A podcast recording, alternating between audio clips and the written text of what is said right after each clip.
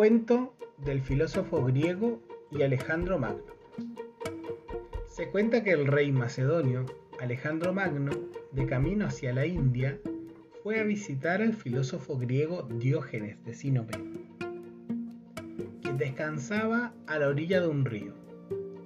Nada más al verlo, Alejandro Magno quedó fascinado por la paz que desprendía su presencia.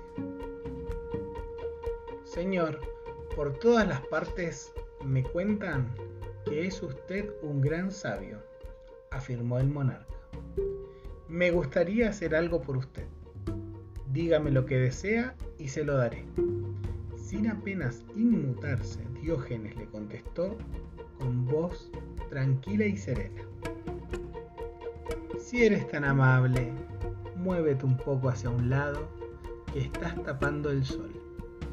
No necesito nada más. Su respuesta lo dejó impresionado. Tras unos segundos de silencio, el filósofo le comentó que durante meses había visto pasar muchos ejércitos que seguían órdenes del rey. ¿A dónde vas, Alejandro? le preguntó. Voy a la India, dijo el monarca. ¿Para qué? Le preguntó Diógenes. Seguro de sí mismo, el emperador le contestó, para conquistar el mundo entero. Diógenes le miró a los ojos y le hizo una nueva pregunta. ¿Y después? ¿Qué vas a hacer?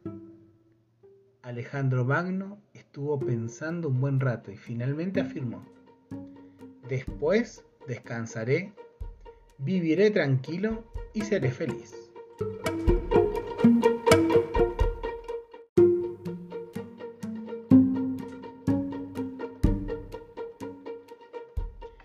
Diógenes se echó a reír.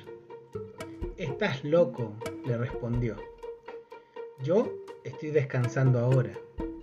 No he conquistado el mundo y no veo qué necesidad hay de hacerlo. Si al final lo que quieres es vivir tranquilo y ser feliz, ¿por qué no lo haces ahora?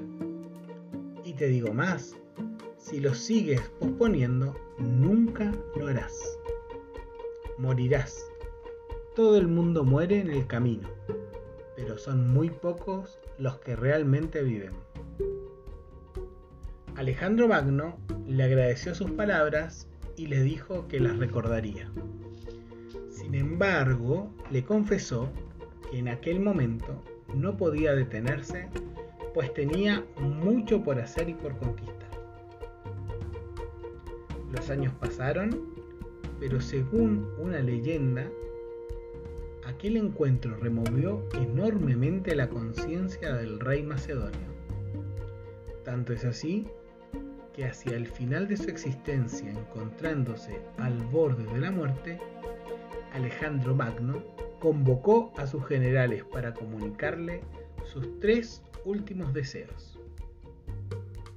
En primer lugar, quería que su ataúd fuese transportado en hombros por los mejores médicos del imperio. También les pidió que los tesoros que había conquistado fueran esparcidos por el camino hasta su tumba por último, les insistió en que sus manos quedaran balanceándose en el aire fuera del ataúd a la vista de todos.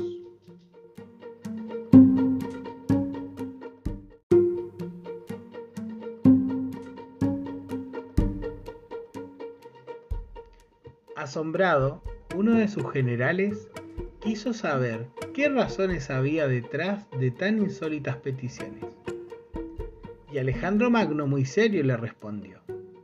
Primero, quiero que los más eminentes médicos carguen mi ataúd para recordar a la gente que tarde o temprano todos vamos a morir y que frente a la muerte ellos no tienen el poder de curar.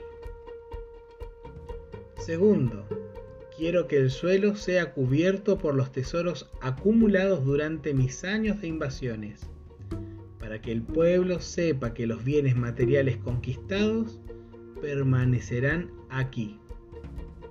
Y tercero, quiero que mis manos se balanceen al viento fuera del ataúd para que todos vean que venimos al mundo con las manos vacías y que con las manos vacías nos marchamos.